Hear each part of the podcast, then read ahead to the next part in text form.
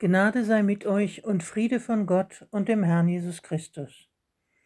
Liebe Gemeinde, die Gesellschaft, in der wir leben, stellt hohe Anforderungen an uns. Wir sollen leistungsstark und erfolgreich sein, sowohl im Berufsleben als auch privat, eine tolle Familie und interessante Freunde haben, spannende Hobbys und faszinierende Reisen machen. Viele versuchen sich solch einem Image anzunähern, indem sie in sozialen Netzen die Schokoladenseite ihres Lebens präsentieren. Und wer einen Job sucht, ist besonders bemüht, Stärke, Fachkompetenz, Belastbarkeit, aber auch Vielseitigkeit und Flexibilität zu zeigen und wenn möglich viele Jahre Berufserfahrung nachzuweisen. Das sind alles Maßstäbe, die in unserer Gesellschaft wichtig sind. Bei Gott gelten ganz andere. Und davon schreibt Paulus an die Gemeinde in Korinth. Im ersten Kapitel seines Briefes die, Werk, die Verse 26 bis 31. Ich zitiere aus der Bibel in gerechter Sprache. Seht doch auf euch, Geschwister, ihr seid gerufen. Es sind nämlich nicht viele Gebildete von ihrer Herkunft her, nicht viele Mächtige, nicht viele aus den Elitefamilien unter euch. Vielmehr hat Gott die Ungebildeten der Welt erwählt, um die Gebildeten zu beschämen. Und die Schwachen der Welt hat Gott erwählt, um die Starken zu beschämen. Und die Geringen und Verachteten der Welt hat Gott erwählt, die die nichts gelten, um denen, die etwas sind, die Macht zu nehmen. Das geschieht, damit kein Mensch vor Gott überheblich ist. Durch Gott seid ihr mit dem Messias Jesus verbunden der uns von Gott her zur Weisheit befähigt und zur Gerechtigkeit und zur Heiligung und Befreiung. So geschieht, was geschrieben steht. Wer groß sein will, preise die Größe der Ewigen. Liebe Gemeinde, die Gemeinde in Korinth war nicht unproblematisch. Paulus kannte sie gut, denn er hatte anderthalb Jahre mit ihnen zusammengelebt. Die meisten Mitglieder waren Hafenarbeiter, Handwerker, Sklaven und Freigelassene. Aber es gab auch reiche Händler und damit große soziale Unterschiede. Paulus hatte ihnen vermittelt, was er auch im Galaterbrief schreibt. Hier ist nicht Jude noch Grieche, hier ist nicht Sklave noch Freier, nicht Mann noch Frau, sondern ihr allesamt seid eins in Christus. Diese prinzipielle Gleichrangigkeit der Mitglieder und damit die Möglichkeit, äh, sich nicht mehr am unteren Rand der Gesellschaft zu fühlen, muss für viele ein Anreiz gewesen sein, sich der Gemeinde anzuschließen. Aber die Unterschiede ließen sich wohl so ohne weiteres nicht ausbügeln. Und so gab es immer Leute, die sich für etwas Besseres hielten als die anderen. Und man berichtet Paulus, der inzwischen in Ephesus ist, dass es in der Gemeinde Spaltungen gibt. Einige berufen sich auf Apollos, andere auf Paulus oder Petrus, und jede Gruppe meint, besser zu sein als die anderen. Paulus ärgert sich natürlich und muss ihnen auseinandersetzen, dass all diese Unterscheidungen Humbug sind, weil Gott nicht so ist wie die Götter, an die sie früher geglaubt haben, die oft als willkürliche Herrscher auftraten oder so gesehen wurden. Gott tut das Gegenteil.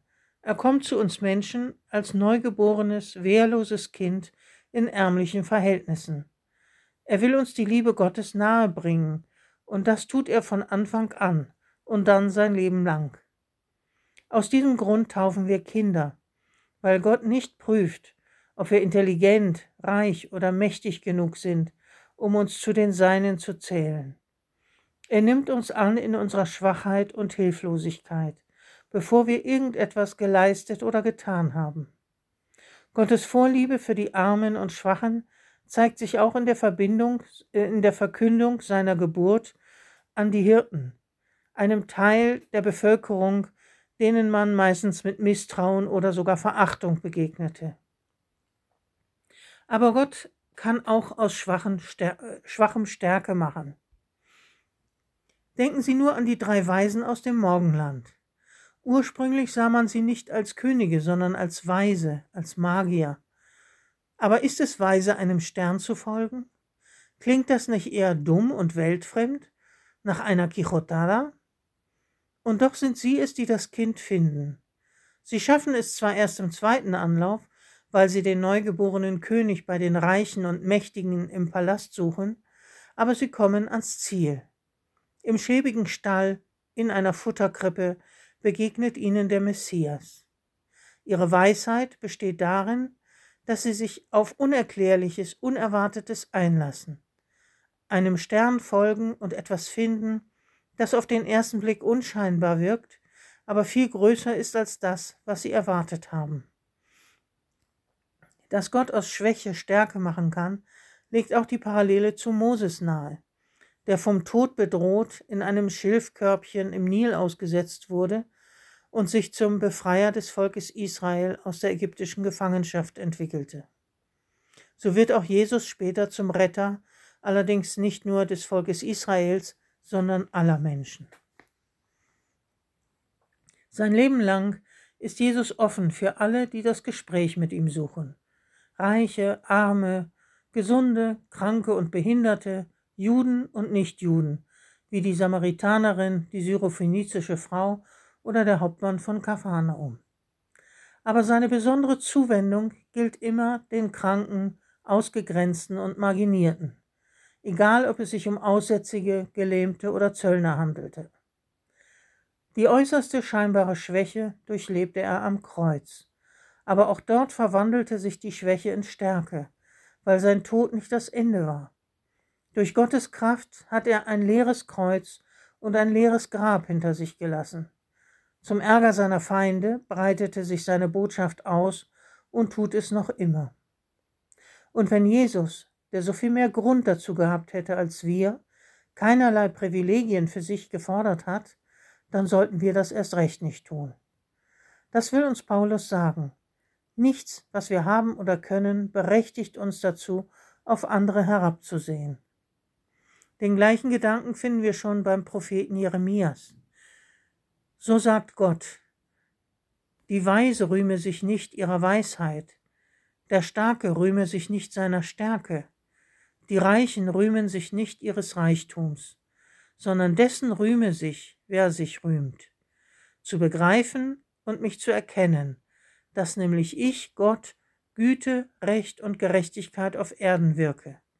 Denn an solchen Menschen habe ich gefallen, so Gottes Spruch. Wir sollen also lernen, von uns selbst abzusehen, uns nichts einzubilden auf unsere Fähigkeiten, aber auch nicht gefrustet zu sein wegen der Dinge, die uns nicht gelingen. Stattdessen besser Verständnis aufbringen für die, die zu den vermeintlichen Verlierern unserer Zeit gehören, weil sie krank sind oder alt und gebrechlich oder schlicht anders. Erst durch sie spüren wir etwas von der anderen Wirklichkeit Gottes, die mit einem zerbrechlichen Kind in der Krippe ihren Anfang nahm. Vor Gott haben wir keine Verdienste. Vor ihm zählt nicht, was sonst bei Menschen zählt. Nicht Status und Reichtum, kein klingender Name, kein Einfluss, keine Macht. Bei ihm zählt einzig und allein, ob wir ihm vertrauen und von ihm alles erwarten, was für unser Leben wichtig ist dann können wir all das Unscheinbare, das Geringe und Verachtete, das wir in uns tragen, in seine Hand legen und voll Hoffnung in die Zukunft sehen. Und der Friede Gottes, der höher ist als all unsere Vernunft, bewahre unsere Herzen und Sinne in Jesus Christus, unserem Herrn. Amen.